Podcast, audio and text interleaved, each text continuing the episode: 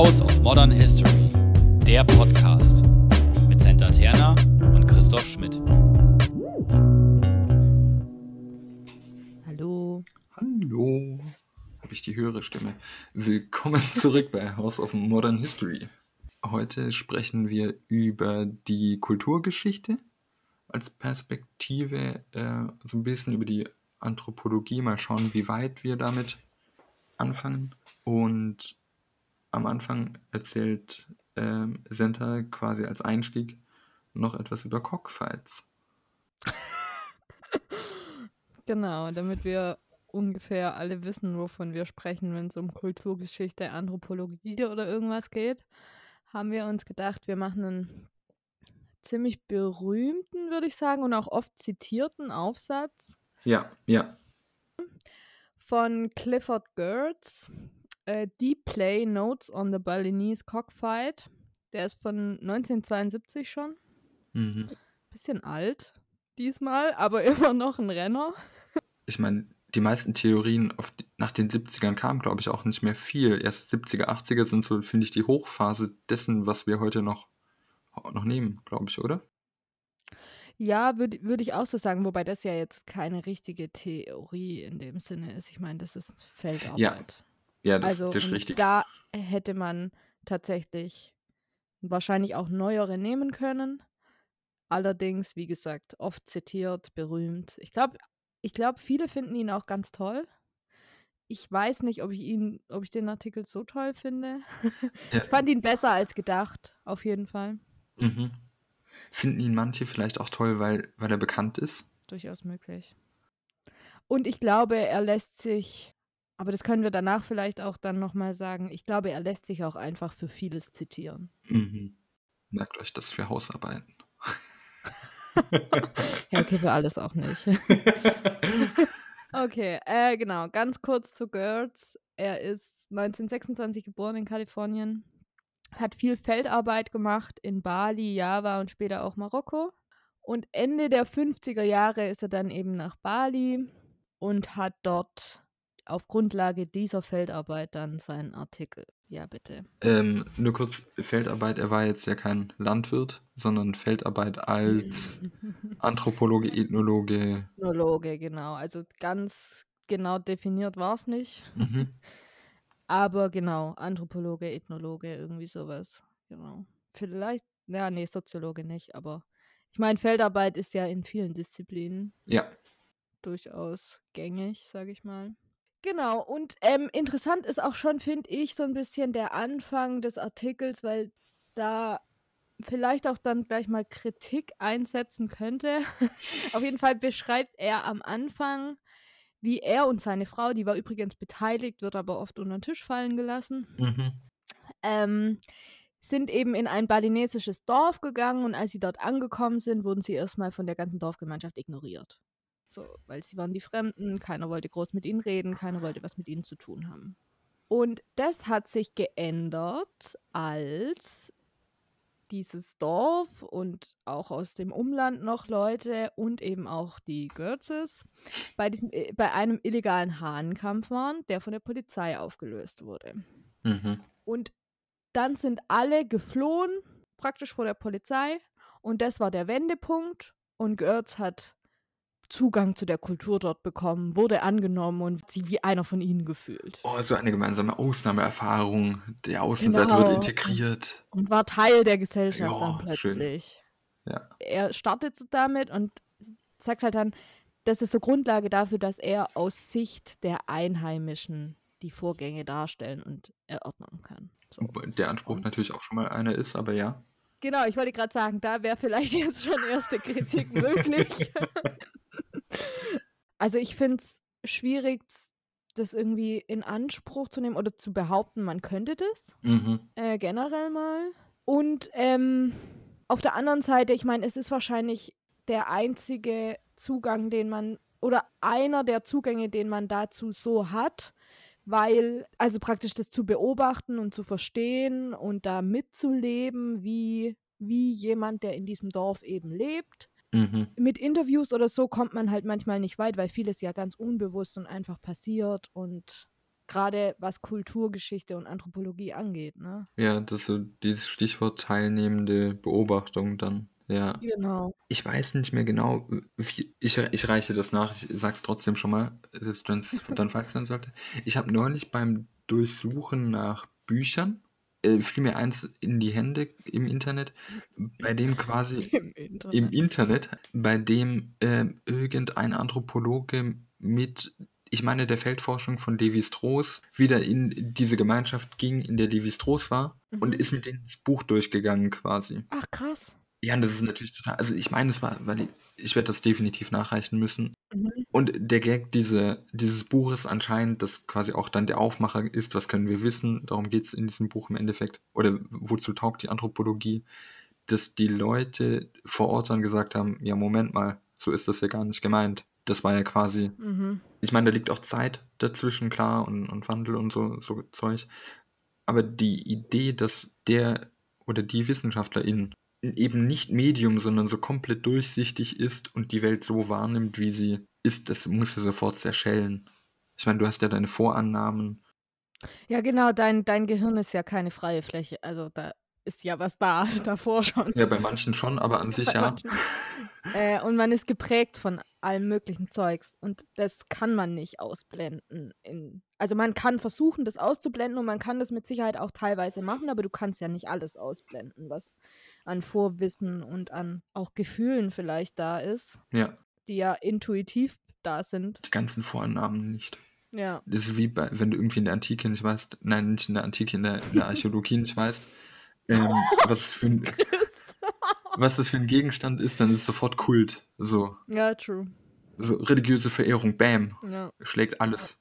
ja. Ähm, Aber auf der anderen Seite wollte ich noch sagen, ich wäre auch Ja. vorsichtig damit dann auf der anderen Seite, wenn eben, ich weiß jetzt nicht, welche Gesellschaft das war, wo da jemand hingegangen Mhm. ist mit diesem Buch, ähm, aber wenn dann diese Gesellschaft sagt, ja, Moment, das war gar nicht so gemeint oder so, weil vieles ist doch, machen wir einfach aus Grund von, keine Ahnung. Tradition, äh, eben was unser Vorwissen und Vorahnung und wie wir erzogen und aufgewachsen sind, in welchem Umfeld und so. Da machen wir einfach Dinge, ohne dass wir da groß drüber nachdenken. Und deshalb ist es vielleicht auch manchmal zu einfach dann von der Person gesagt, ja, nee, so war das gar nicht gemeint, ich habe das ganz anders gemeint oder so. Nee, natürlich. Also das, es sind beides quasi Probleme. Genau. Sowohl dieses Erheben von Daten als auch dieses Abgleichen wollen. Genau. In beiden Fällen ist das Problem eben, dass die Medien nicht erkannt werden Ja. oder die Regeln der Kommunikation einfach viel zu vereinfacht dargestellt sind. Ja, genau. Ähm, in diesem balinesischen Dorf ist Götz dann aufgefallen, dass Männer, wirklich Männer nur, eigentlich alle Besitzer von Hähnen waren. In, und in diese Hähne haben sie sehr viel Zeit reingesteckt und Aufwand reingesteckt. Also beispielsweise, sie haben irgendwie den Käfig immer so gedreht, dass der Hahn genug Sonne bekommt und haben den so irgendwie zwischen ihren Schenkeln gewippt, damit die Beinmuskulatur stärker geworden ist des Hahns und so. Also wirklich wahnsinnigen Aufwand betrieben, weil mehrmals pro Woche fanden Hahnenkämpfe statt in der Gegend. Die waren alle illegal, aber fanden regelmäßig statt. Mhm. Genau. Und Teil dieser Hahnenkämpfe waren auch Wetten. Ja. Also da gab es dann zwei Arten von Wetten.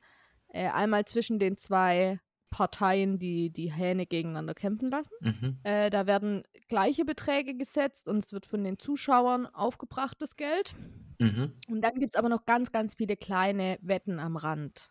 Also praktisch unter der Hand so ein bisschen, wettet da jeder mit jedem, wie er Lust hat. Auch geht es da um sehr viel ungleiche Beträge, aber die Beträge sind alle sehr hoch, die da eingesetzt werden. Also im Vergleich dazu, wie viel Geld diese Menschen dort haben. Mhm. Genau, man konnte sich da also in Ruin wetten, so ein bisschen.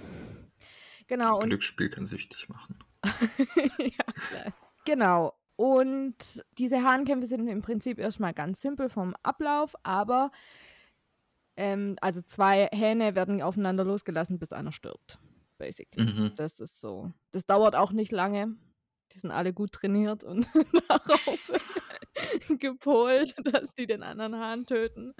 Genau, das dauert nicht lang. Und wenn doch, also Götz beschreibt es ziemlich genau, auch wie das mit den Regeln funktioniert und so. Ich werde hier nicht so ins Detail gehen. Wer möchte, Mhm. kann sich den Artikel gern durchlesen. Mhm. Genau, und dadurch, dass eben gerade so hohe Summen auch dahinter stecken und dass so viel Investition da reingesteckt wird in diese Hähne und alles, hat Götz halt gedacht, dass da noch mehr dahinter steckt als diese simple Hahnkämpfe.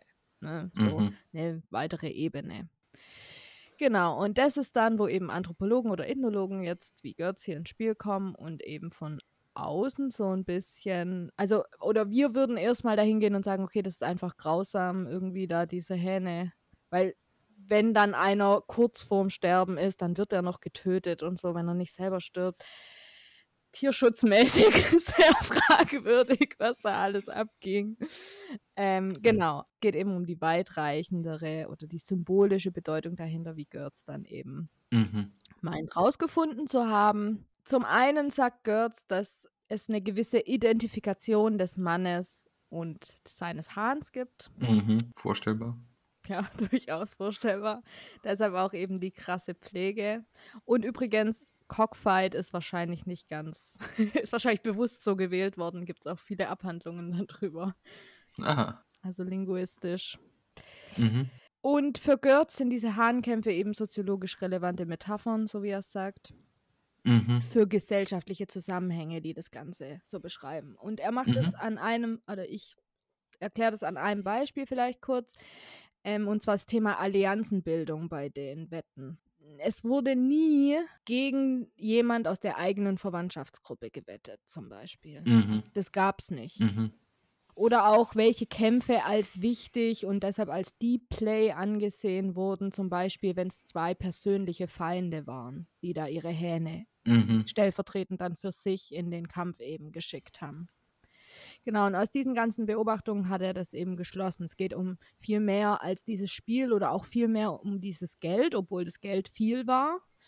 Aber es geht eben eigentlich eher so um Status, Ansehen, Würde, Respekt, ähm, das da ausgefochten wird in Form von diesem Hahnkampf eben Ja. das Geld, sagt er, symbolisiert nochmal so ein das Risiko, das da mit drin steckt in Mhm. dem Ganzen.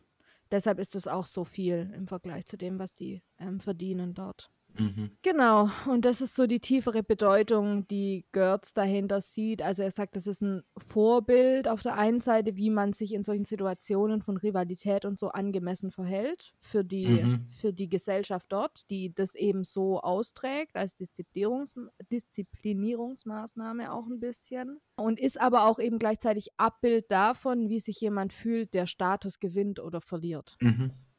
Ja, halt so ein Kommunikationsmedium Genau. tatsächlich einfach, ja. Genau, durch den Hahnkampf, der so diese ja, sozialen Spannungen werden dargestellt innerhalb dieses Hahnkampfs. Wer hat Clinch mit wem, wer ist gut mit wem und ja, wie kann ich innerhalb dieser Gesellschaft meiner Aggressivität vielleicht auch Ausdruck verleihen?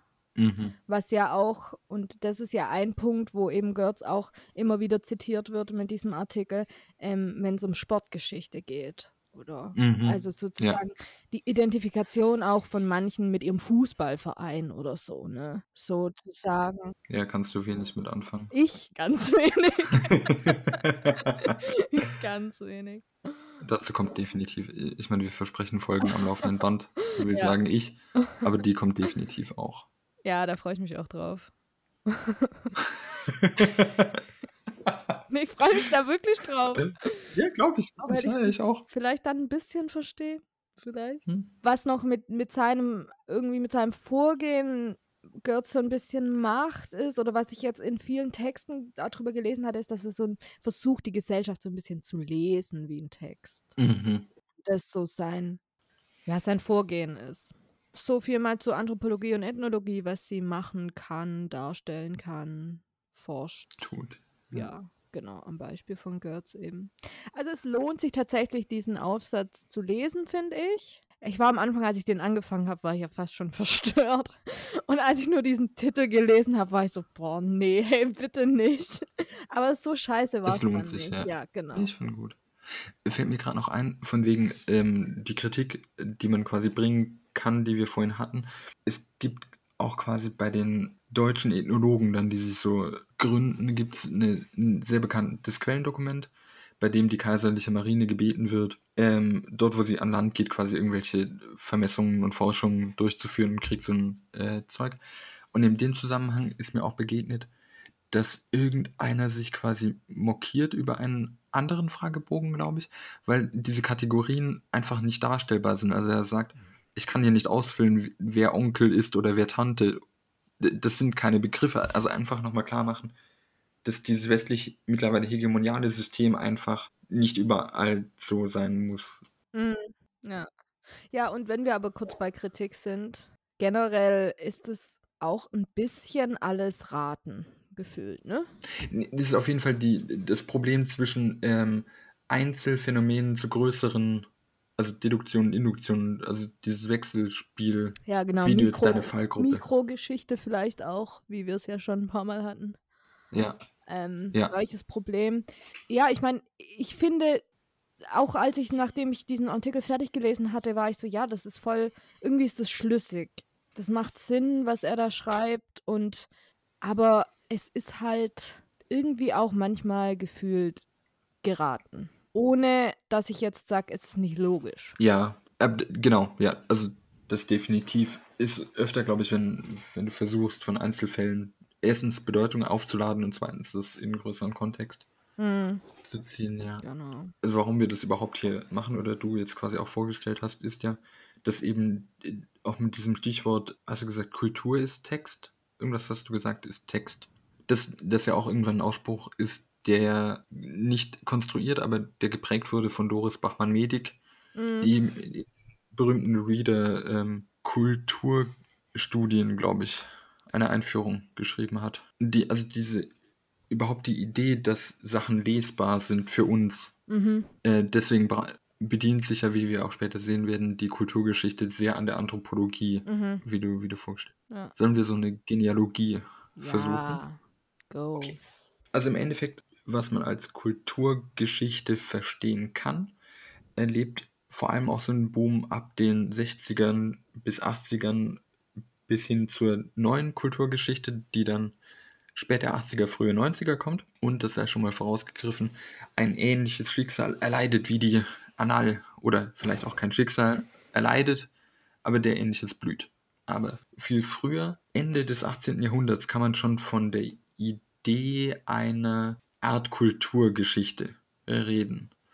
Also Johann Christoph Adelung, ein Lexigraph, ein Lexikograph, jemand, der bei Lexika mitschreibt, ähm, schreibt 1782 vom Versuch einer Geschichte der Kultur des menschlichen Geschlechtes. Ach, krass. Mhm. Das Und- Das ist richtig früh. Das Mhm. ist äh, sehr früh, um es historisch auszudrücken.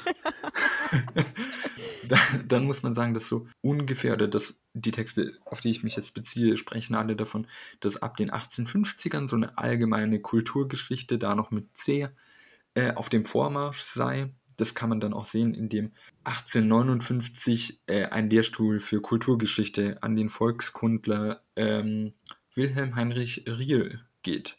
Und auch da ist ja schon diese, diese Verknüpfung zwischen, und das ist natürlich nicht synonym, das muss man bedenken, aber diese Verknüpfung zwischen Kulturgeschichte und Anthropologie, Ethnologie, äh, Volkskunde, die alle teilweise sehr schwierig sind, die sieht man schon dort. Ende des 19. Jahrhunderts wird dann spätestens unter Karl Lamprecht, den wir beim Historismus hatten, die Kulturgeschichte zu einer Art Leitbegriff. Also das kann man an Lamprecht auch deshalb festmachen, weil er 1896, 97 einen Text schreibt, der heißt Was ist Kulturgeschichte?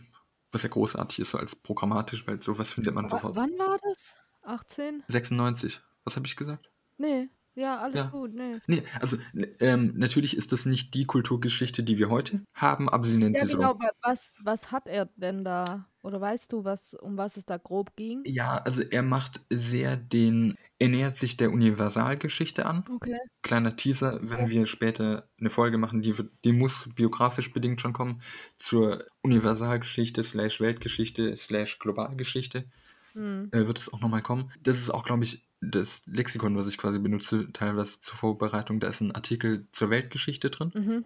Und da wird auch, glaube ich, einer dieser Turning Points aufgemacht ähm, in dieser Zeit in der Weltgeschichte, weil man eben Forschungsmaterial aus vielen Teilen der Welt, alle ist, glaube ich, zu sagen ein bisschen zu viel, aber aus vielen Teilen der Welt hat. Lamprecht öffnet sich an dieser Stelle eben auch in der Annäherung an die Universalgeschichte für anthropologische und vergleichende Fragestellungen. Und das ist ja auch das Problem dann quasi. Oder? Ja, ja, genau, weil das ist das, warum es bei mir so ein bisschen, ich sag mal, geklingelt hat, in Anführungszeichen, weil Ende des 19. Jahrhunderts ja anthropologisch ziemlich viel fragwürdig war. Genau. Aus unserer heutigen Ja. Sicht gesehen. Also Schädel vermessen und Co. genau, Schädel vermessen, gerade ähm, oder einfach auch, um irgendwie die eigene Kultur als was Besseres als andere Kulturen darzustellen, andere zu degradieren und irgendwie so diesen, ja, pff, White Supremacist Ja, definitiv. ähm, einfach versuchen zu belegen. Da wäre zum Beispiel Ripley, der hat da The Races of Europe geschrieben, mhm. indem er eben gerade, und da ist ein Riesenpunkt, diese Schädelformen, Ja, äh, die er da ausgemacht hat und hat eben drei europäische Rassen ausgemacht, praktisch anhand von eben Schädelform war eins von diesen Merkmalen. Und da ging es damals darum, wer darf in die USA einreisen und wer nicht, beziehungsweise wer wird willkommen geheißen Ja. und wer nicht. Es gab jetzt keine Eingangskontrolle, aber wobei er, und das ist, das finde ich schon interessant, Ripley selber hat gesagt, das ist alles nicht so starr mhm. das System. Es gibt auch, er hat auch da zum Beispiel über damals ähm, Abhandlungen geschrieben über die jüdische Nase und so. Ähm, und hat dann aber zum Beispiel auch gesagt, ja, die urbane jüdische Nase sieht ganz anders aus. Wann hat der Typ geschrieben? Äh, Ende des 19. Jahrhunderts. Okay, auch, also ja. 18, 1896. Ähm, und der wurde viel zitiert in der New York Times und so. Also der war schon interessant, oder was heißt interessanterweise, logischerweise wurde eben dann das rausgenommen zu sagen, ja, es gibt drei Rassen. Mhm. Ähm, und es wurde unter den Tisch fallen gelassen, was selber von ihm gesagt wurde, dass es gar nicht so starre Regeln gibt und so, ne? Ist ideal, ja. und es nicht so eindeutig ist, sondern es wurde sich halt das, was dann zeitgeistmäßig gerade angesagt war. Ja, rezipiert, ja. Ich meine, das ist ja auch bei diesem, der angebliche oder der als Erfinder der Kriminologie gilt, mit diesen Schädelform für Verbrechertyp und Ja, das ist einfach die Zeit, in, in der der menschliche Körper ins Zentrum. Wir machen auch eine Foucault-Folge. Oh ja, da freue ich mich. Die wird, äh, die wird, die wird toll. Genau, das Problem, was du, du angesprochen hast, das ist definitiv auch bei Lamprecht da. Also diese Idee eines Stufenmodells Okay, ja. der Nationen und, also vor allem der Nationen, nicht der Staaten. Ähm, Mhm. Das ist da definitiv auch drin. Ähm, Mhm. Genau. Als nächsten, ich will nicht Meilenstein sagen, weil Meilen, Meilenstein hat sowas Fortschrittsmäßiges, sondern der nächste Beitrag an dieser Stelle habe ich ausgesucht, Jakob Burckhardt Mhm. der weltgeschichtliche Betrachtungen schreibt, 1905. Es wurde jetzt auch vor ein paar Jahren neu rausgegeben, glaube ich, zum, vielleicht sogar zum Jubiläum, man weiß es nicht. Ich habe nicht nachgeschaut. Und habe es deswegen ausgesucht, weil ich habe da eine, eine frühe Definition gefunden von Kultur auf die Schnelle. Und Oh. Burkhardt schreibt, ähm, Kultur sei Inbegriff alles dessen, was zur Förderung des physischen Lebens und als Ausdruck des geistigen und gemütlich-sittlichen Lebens spontan, spontan zustande gekommen ist. Alle Geselligkeit, alle Techniken, Künste, Dichtungen und Wissenschaften, besondere alle Philosophien. Scheinbar die Welt des Beweglichen und Freien neben den beiden festen Formen, Staat und Religion. Ich hätte es dir vorher schicken sollen, ähm, weil es natürlich immer so schwierig dann ist. Aber im Endeffekt ist es quasi so der Mensch als kulturschaffendes Wesen Mhm. neben diesem, ich glaube, das heißt dann Philosophia perennis, so diese ewige Wahrheit der Religion, die nicht wandelbar ist und, und des Staates. Aber im Endeffekt alles, was den Menschen in seiner Umgebung berührt, von ihm geschaffen wird, würde ich sagen, ist da, ja.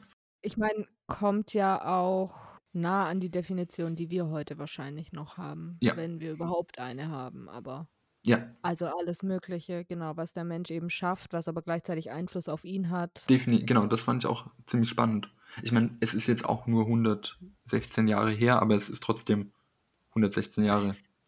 Ja, das auf der einen Seite und auf der anderen Seite ist es halt auch so irgendwie alles und nichts, ne? Also, Genau, verstehst du? er hat keine Abgrenzung. Das einfach weiterzutragen ist jetzt auch nicht so schwierig wahrscheinlich, weil es pickt sich dann halt jeder den Teil raus, den er gerne hätte und das ist ja auch völlig in Ordnung, Das stimmt. das dann zu machen, aber ähm, weil es eben so vielfältig ist, sage ich mal, das einfach dann so weiterzutragen.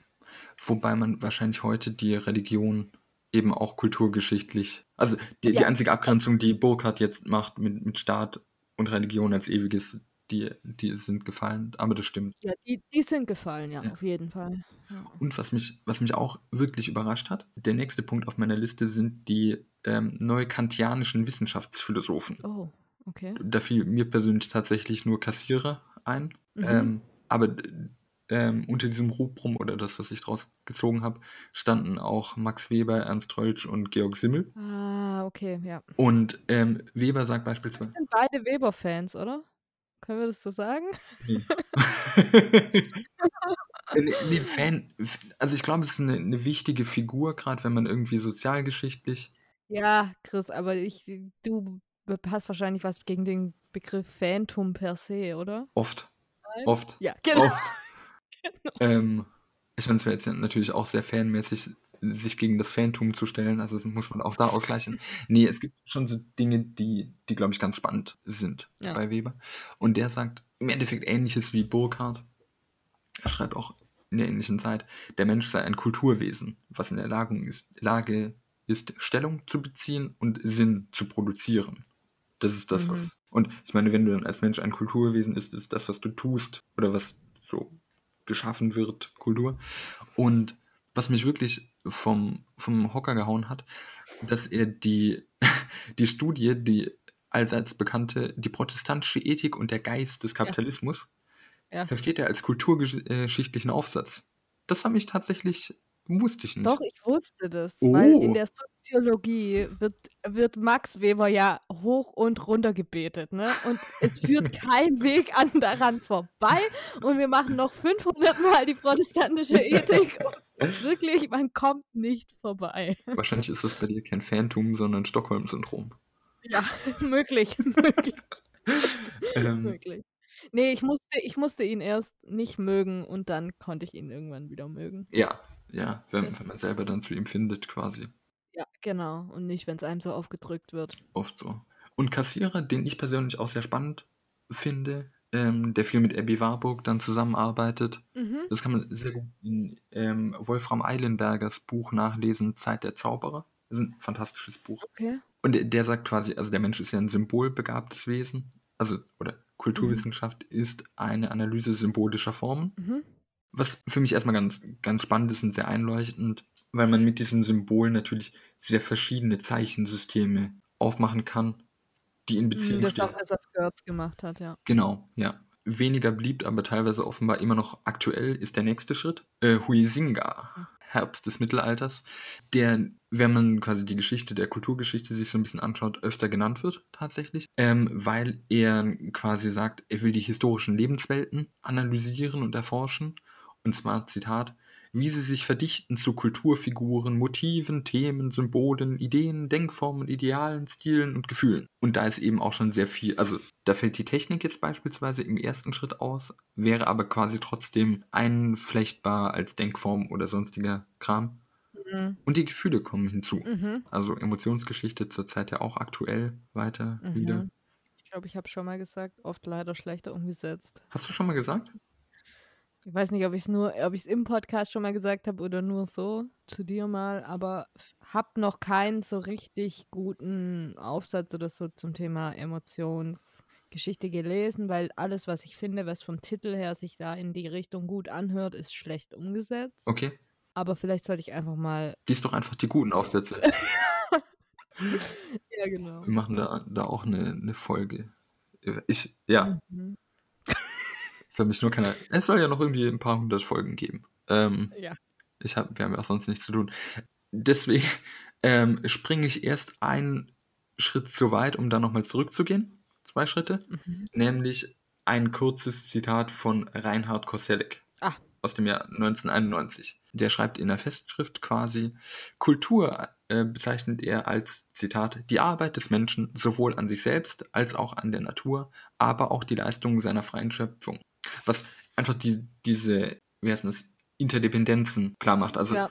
auch nochmal den Naturbegriff so ein bisschen einhegt, weil was ist denn tatsächlich, ich meine, der Regenwald ist von uns zwei betroffen, obwohl wir hier hocken. So. Also, was, was ist wirklich natürlich? Mhm. Also ich weiß nicht, ob Reinhard Koselleck jetzt den, den ähm, Regenwald meinte, in dem wir hier hocken. Aber Aber das, ja, aber das ist vielleicht auch, ähm, al- als wir damals von Chuck Robardi diesen Anthropocene-Aufsatz gemacht hatten. ja, So dieses, wann hat die, wann hat die Menschheit angefangen, in die Natur einzugreifen und wie und ähm, also diese ganze, dieses ganze Anthropocene-Thema ja, ähm, und was hat, also welche Wechselwirkung gibt es da dann? Und definitiv, ja, ja. Dann zwei Schritte kurz zurück. Und zwar, also erst einen Schritt zurück zum Linguistic-Turn. Und zwar wird also quasi als ein, eine Perspektive oder eine Facette der Kulturgeschichte, wie wir sie heute haben und welche Bezugnahmen funktionieren, ist eben, sind die Arbeiten von Wittgenstein. Auch hier ist dieses Mhm. Zeit der Zauberer von Eilenberger ein tolles Buch. Und äh, de Saussure, mhm. also die Idee, dass Menschen sich durch Sprache definieren und menschliches Zusammenleben durch Sprache definiert wird, was dann später weiter gesponnen wird als jede Art von Kommunikation, Mhm. als das soziale Zusammenhalten. ja, ich meine, in, wel- in welchem Zeitraum befinden wir uns denn gerade? 2021, Februar. Digga. Ja, Wittgenstein ist doch äh, Anfang, Ich weiß es nicht. Anfang Weiß. 20. Okay, okay, ja. Ähm, also Anfang bis Mitte. Ich ha- sehe gerade, er stirbt 51. So, aber ich würde sagen, so mit dem, mit dem ersten Drittel liegt man jetzt erstmal auch nicht komplett falsch. Das ist definitiv ein wichtiger Baustein, dass Kommunikation, das zwischen, also dass Kommunikation zwischen verschiedenen Dingen das Wichtige ist. Ich weiß nicht, ob wir eine Luhmann-Folge machen. Ja, machen wir. Aber ich meine, ähm, das ist ja auch das, was Götz. Hä? Ja, ich sagte nur Bennett. Ach so, ja. Ich meine, dieser Hahnkampf ist ja im Prinzip auch irgendeine Art von Kommunikation. Natürlich, alles ist Kommunikation. Ja, ja, alles ist Kommunikation. Dann wäre aber der Linguistik-Turn auch irgendwie. Also, Wie meinst du? es, es ist klar, dass der kommen musste, finde ich. Ja, Weil das nur die logische Konsequenz von dem, was Kultur und Kulturgeschichte ist. Verstehst du? Auf jeden Fall eine logische, ja. Ob es jetzt die zwingende ist, keine Ahnung, wir kennen ja keine anderen, aber definitiv ist es ein, ein wichtiger Baustein, ja. Und ich meine, ähm, ich musste tatsächlich in deiner Beschreibung von, von diesen Hahnkämpfen an, an diesen Sozialkonstruktivismus Mhm. auch denken, denn es gibt auch an, an dieser Stelle eine äh, sehr schlaue Masterarbeit, die darauf auch Bezug nimmt, und zwar auf Irving Goffman. So eine andere große Figur dieser Sozialtheorien und das, ähm, das Buch heißt im Deutschen Wir spielen alle Theater. Genau. Was, Mhm. oh, und das ist eins der wenigen Male, bei dem der deutsche Titel viel besser ist als der englische. Wie ist denn der Englische? The Presentation of Self in Everyday Life. Ja, vielen Dank auch. Nee. Wir spielen alle Theater. Zack, knackig. Ähm, was ja dann auch für die Gender äh, Studies eine wichtige, ein wichtiger Einfluss war. Mhm. Ähm, Götz beschreibt es ja auch in, also das hatte ich nicht gesagt, aber er beschreibt das in sein, also diesen ganzen Vorgang von dem, wie Menschen praktisch oder wie sie andere Menschen was machen lassen, um dann selber zu spüren, wie sich's anfühlt, Statusgewinn Mhm. oder Statusverlust oder so. Äh, und er beschreibt das eben, dass man sich Macbeth anschaut, um um zu um zu ähm, um sich zu fühlen wie jemand, der in ein Königreich gehört oder keine Ahnung, so, ne? Mhm. Ah ja. Also das ist eine direkte, wahrscheinlich dann Bezugnahme auch. Oder halt so, ein- so eine ähnliche Stil, äh, Denkstil. Auffassung, Genau. Der letzte Punkt quasi, also wenn man so nachschlägt, Kulturgeschichte, hatten wir schon mal quasi diese Plattform Dokopedia. Mhm. Gibt es den Eintrag Neue Kulturgeschichte. Und die beginnt quasi, oder programmatisch kann man sagen, ist mit einem Aufsatzband Kultur und Geschichte von 1986 lebt diese Kulturgeschichte, wird sie quasi zur neuen Kulturgeschichte, indem quasi dort nochmal Programm, also ich glaube, es ist tatsächlich die Idee vor allem, dass diese Sammelband so programmatisch einfach ist, dass man nochmal Leute gesammelt hat. Mhm. So, okay, nach dem Weltkrieg, einige Zeit danach, aber was tun wir? Das dauert ja auch alles. Ähm, alles ist irgendwie nach dem Weltkrieg dann. ja, ähm, aber das schien, schien auch so, so ein Bruch tatsächlich Ja, ja. oder also keine Zäsur, aber so ein äh, zu sein. Und dort gibt es den ehemaligen Tübinger, habe ich rausgefunden, Friedrich Tenbruck. Und der sagt, dass quasi Prozesse kultureller Vergesellschaftung der zentrale Gegenstand historischer Forschung wäre.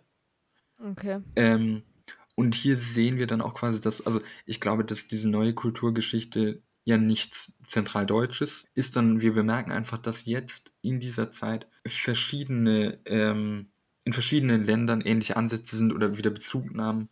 Also ganz wichtig werden dann wieder so Arbeiten wie von Foucault, äh, Robert Darnton und Lynn Hunt. Ja. Also dass man quasi auch so ein Netz, internationales Netzwerk eventuell hat.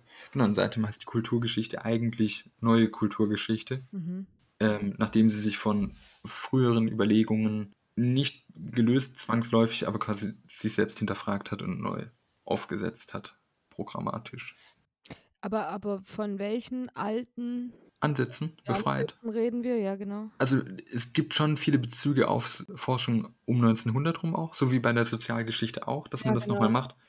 Ähm, ich denke, das sind dann eher so Sachen wie mh, hm, die Hinterfragung tatsächlich, was Anthropologie macht. Also nicht, dass man da anfängt, äh, 1986 mit der kompletten Lösung von Hierarchie und Stufenmodellen. Mhm.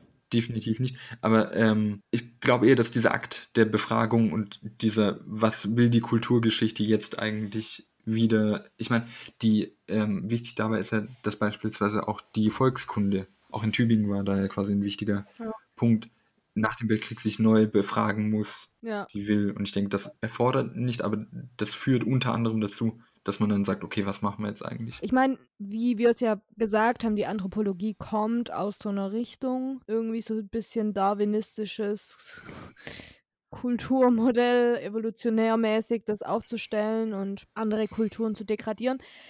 Trotz allem gab es ja auch Ende des 19. Jahrhunderts Boas zum Beispiel schon, der ja ein Vertreter davon war zu sagen, Kulturen müssen aus sich selber heraus verstanden werden und es nicht Kulturen, die schlechter oder ja. besser sind, sondern das ist aus sich heraus verstanden. Das gab es damals schon. Das hat damals aber noch nicht so viel Anklang gefunden. Ja, ja, definitiv. Und es, es war trotz allem gemäßigter, als das jetzt vielleicht gerade von mir rüberkam, um das auch nochmal zu sagen. Ähm, für ihn gab es schon auch so biologische Merkmale, die eine Kultur ausgemacht haben. Auch, auch gerade ähm, die Schädelform hat bei ihm eine Rolle gespielt. Aber mhm. für ihn war das möglich, dass sich das verändert und anpasst.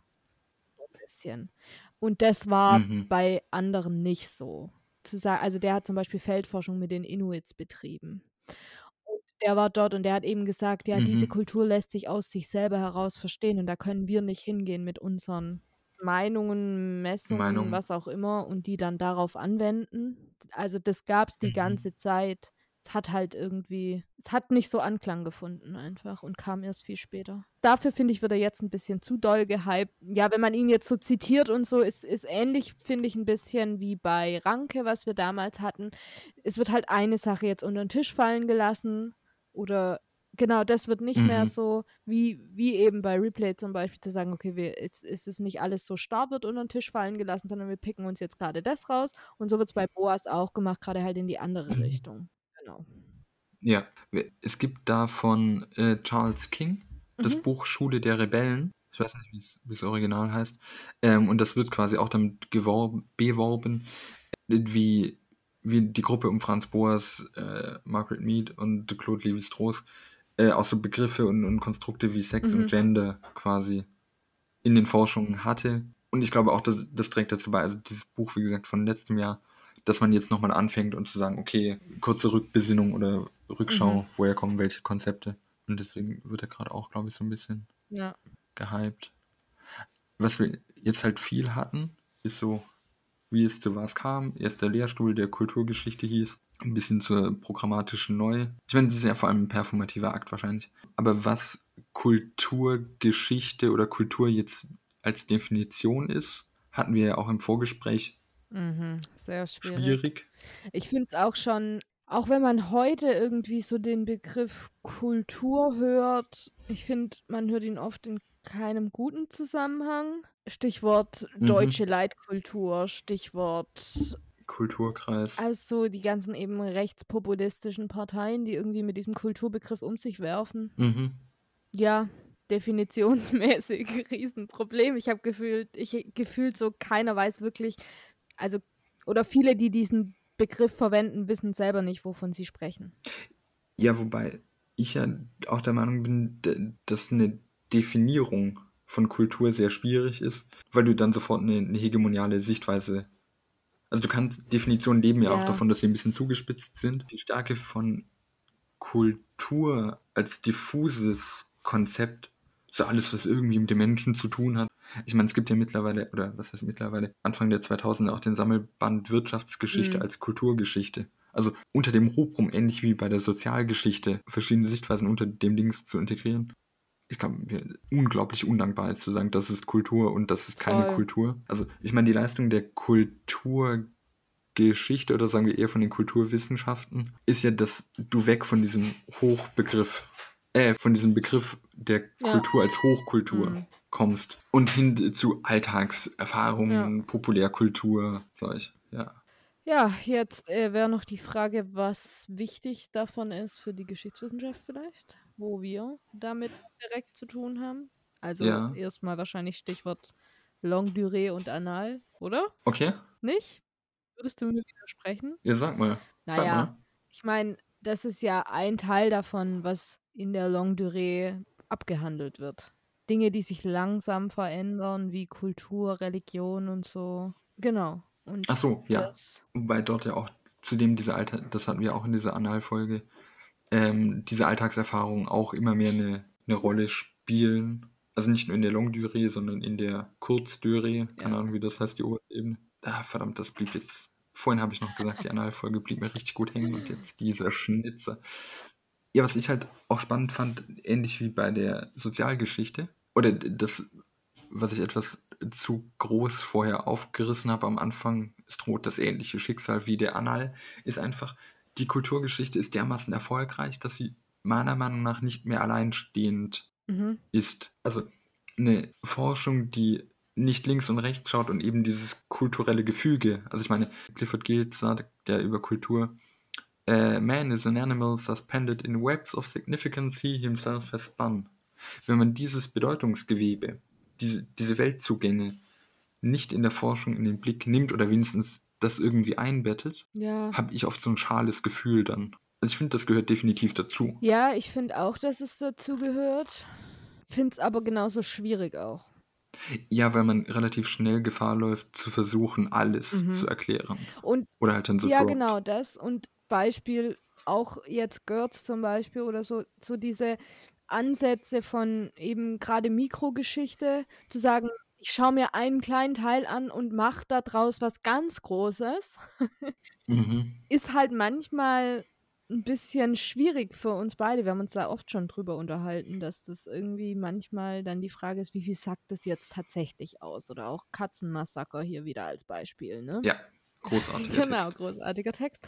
Ähm, aber eben auch, ja, sich irgendwie ein Event oder ein Dorf oder irgendwas anzuschauen und dann daraus was Großes zu machen, ist manchmal, ja, manchmal schwierig.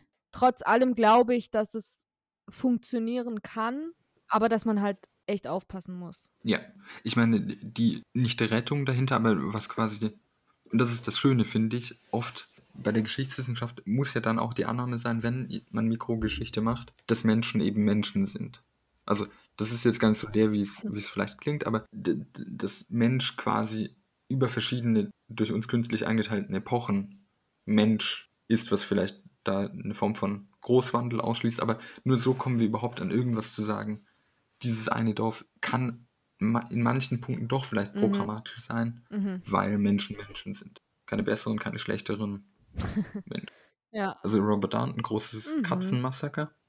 Tolles Ding. Es gibt noch so, also generell, wer sich für Kulturgeschichte interessiert, kommt an dem Kompendium von Ute Daniel nicht vorbei. Das heißt Kompendium Kulturgeschichte.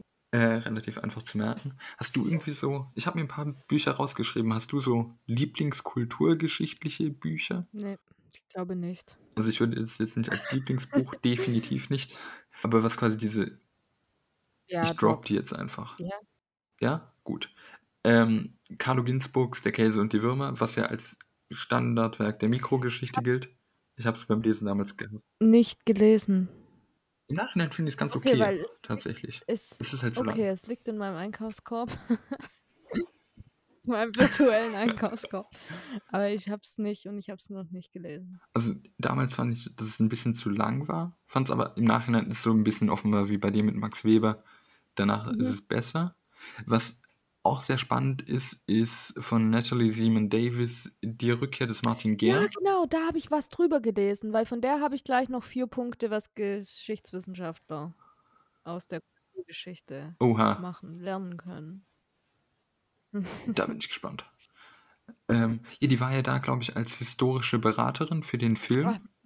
und hat danach ein, ein Buch dazu geschrieben, was ich, also wenn ich mich richtig erinnere, was ich eigentlich eine ziemlich coole Sache finde. Hast du das Buch gelesen? Angelesen. Irgendwann, also es ist jetzt auch schon zehn Semester her. Okay, ähm, ich wollte es nämlich mal lesen. Ist halt so typisch irgendwie auch, okay, die Geschichte klingt halt irgendwie auch spannend so vom Ding her. Und wenn du jetzt gerade sagst, irgendwie Film darüber gemacht, ja, okay, wundert, wundert mich einfach so null. Ein Beispiel, was HistorikerInnen quasi machen können. Ja. Und weil, äh, zwei meiner wirklich im Endeffekt Lieblingsbücher Mhm. sind beide von Wolfgang Schiefelbusch. Okay. Ähm, das eine ist die Geschichte der Eisenbahnreise und das ist großartig. Okay. Das ist ein fabelhaftes Buch. Das lege ich jedem ans Herz. Es ist einfach toll. Es macht einfach Laune. Es ist einfach großartig. Ähm, das andere von ihm ist nicht weniger toll. Das heißt Lichtblicke zur Geschichte der künstlichen Helligkeit. Oh, krass. Das ist fabelhaft. Das ist einer der besten Unikurse, die ich je hatte. Okay. War ähm, eine politische Geschichte des Lichts. Das war der Hammer. Ach, krass. Bester Kurs. Mhm.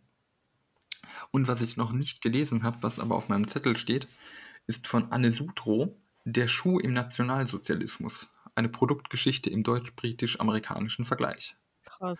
Und ja, und wenn, wenn das ähm, stimmt, dann hat diese Frau vorher eine Ausbildung zur Schuhmacherin gemacht. Das ist wirklich tiefes Verständnis dann der Materie. Und ich habe es ich hab's deswegen ausgewählt, weil äh, im Titel nicht Kulturgeschichte steht, sondern Produktgeschichte. Mhm. Ich aber glaube, dass das, was wir jetzt gesagt haben, was Kultur überhaupt sein kann und wie, man, wie weit man das versteht und dass es mittlerweile so aufgelöst ist und in vielem drin ist, dass du die Geschichte über den Schuh im Nationalsozialismus nicht schreiben kannst, ohne dass es die Kulturgeschichte gäbe. Mhm.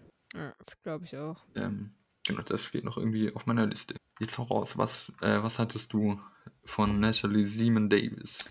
Genau, sie sagt, dass ähm, das erste ist soziale Interaktion genauer anzuschauen. Mhm. Das zweite Interpretation von symbolischem Verhalten. Mhm. Wäre auch. Kassierer, Kassierer. Nicht die Kassierer? Ja. Richtig. ähm, drittens, wie unterschiedliche Teile von sozialen Systemen zusammenpassen. Ah ja, und okay. Zu einem Mhm. großen Ganzen werden. Und deshalb gehört es auch ähm, zu einem großen Ganzen werden, aber mehr als die Summe ihrer Teile sind einfach. Ja, okay. Ähm, ganz, Darüber muss ich nachdenken. ja. Ich melde mich im nächsten Podcast. Äh, und als drittes eben den Blick hin zu anderen Kulturen, die bisher Meinst du nicht für- erforscht worden sind, so ein bisschen. Ne? Also beispielsweise Boas und seine Inuit-Forschung. Ja. Vielleicht dann auch als Ausblick Postcolonial Turn. ja, Genau dahingehend einfach andere Kulturen eben aus sich selber raus versuchen zu verstehen, die bisher Das- nicht im Fokus der Geschichtswissenschaft waren. ich glaube, das ist auch, war das nicht viertens? Nur als Nachfrage? Ja, das war viertens. Ich glaube, das ist auch die wichtigste Idee tatsächlich. Also nicht einer stumpfen Modernisierungstheorie folgend, sondern Dinge aus sich selbst raus erklären. Ja. Was nimmst du, was ist so für dich der Vorteil? Gibt es für dich einen, so einen Vorteil? Ich meine, ich habe mir jetzt was rausgeschrieben, von daher habe ich was. Also mir liegt der vierte Punkt sehr am Herzen, so ein bisschen zu sagen, einfach andere Kulturen sich anschauen und nicht das, was, wo alle drauf schauen, sage ich mal, so ein bisschen vielleicht. Aus einer gewissen Weil ja, ich mag einfach diese Perspektive zu sagen, ja, okay, ich mehr, wir hatten schon mal mehr Mut, irgendwie was anderes zu machen für die Geschichtswissenschaft. Äh, das ist für mich hier wieder so ein Punkt, zu sagen, ich schaue mir was anderes an. Generell ist es ja auch so ein bisschen, verschwimmt das ja alles so ein bisschen auch mit, mit der Soziologie und so, mhm. wie Gesellschaften funktioniert haben zu einer gewissen Zeit und was Mhm. symbolisch da wichtig war, was in einer anderen Zeit eben nicht mehr wichtig ist vielleicht und warum. Mhm. das finde ich ganz spannend. Mhm. Ja, ja, definitiv. Ich habe nichts Elaborierteres tatsächlich. Ich habe ähm, im Endeffekt wieder die, dieser breitere Weltzugang, den man durch Kulturgeschichte bekommt, was mir immer sehr wichtig ist. Und in dem Lexikonartikel dazu äh, schreibt Gangolf Hübinger, Kulturgeschichte kann zwei Dinge leisten. Sie kann eben Distanzerfahrung machen. Das ist das, was Natalie Simon Davis mit dem vierten Punkt spätestens Mhm. meint. So die Idee, woher, wie kommen wir dahin, wie wir dahin gekommen sind, was machen wir überhaupt. Das ist so der zweite Punkt, den er aufmacht. Mhm. Genau, da kann man teilweise auf jeden Fall mitgehen. Ja. Was wir jetzt bewusst ein bisschen übergangen haben, ist die Debatte äh, Cultural Turn. Ja. Dazu eigentlich nur ein Satz. Es ist ein Sammelbegriff für sehr viele verschiedene Phänomene, die aber alle so einen Aufbruch aus dem etablierten System von, wir lesen Tagebücher von alten weißen Politikern des 19. Jahrhunderts, also natürlich sehr überspitzt, aber dazu gehört der Post-Colonial Turn, den wir auf jeden Fall mal machen, der Spatial Turn, der Iconic Turn, ganz viele Turns, die darunter subsumiert werden können. Unter anderem, wie gesagt, ist dieses, dieses Buch von Doris Bachmann-Medig dafür eine gute erste Anlaufstelle. Mhm. Ähm, genau. Ja, genau. Ich kann auch noch mal, ich wiederhole mich, Green and Troop haben was zu ähm, Ethnology oder Anthropology and History, glaube ich. Ein Kapitel. Lohnt sich vielleicht dann doch, dass ich mir das auch, auch hole, weiß ich. Ich finde es echt gut, vor allem weil, also zum einen die Darstellung ist immer sehr kurz von dem, was es kann und wie der Einfluss auf die Geschichtswissenschaft ist und so, aber es sind so wahnsinnig viele weitere Verweise auf anderes drin, dass du da echt, also für den Start ist das immer richtig gut, auf Mhm. anderes zu kommen. Das ist dann nicht schlecht tatsächlich, auch wenn man irgendwie mal was machen muss und dann einfach nur schnell nachschlagen will, aber genau. nicht Wikipedia und so. Ja. Gut, dann bleibt mir quasi nur die letzte Frage, Senta. Mhm. Womit zahlte man 1912? Sechs. Falls ihr Kritik an uns oder Fragen habt Oder Lob, gerne auch Lob, oder Themenwünsche, Gast sein wollt, Dann dürft ihr euch gerne bei uns melden, entweder auf Twitter unter @houseofmodhist oder ihr könnt uns eine E-Mail schreiben. Dort ist unsere E-Mail-Adresse houseofmodernhistory at gmail.com. Genau, steht beides in der Beschreibung unten drin. Wir freuen uns auf Feedback. Bis zum nächsten Mal.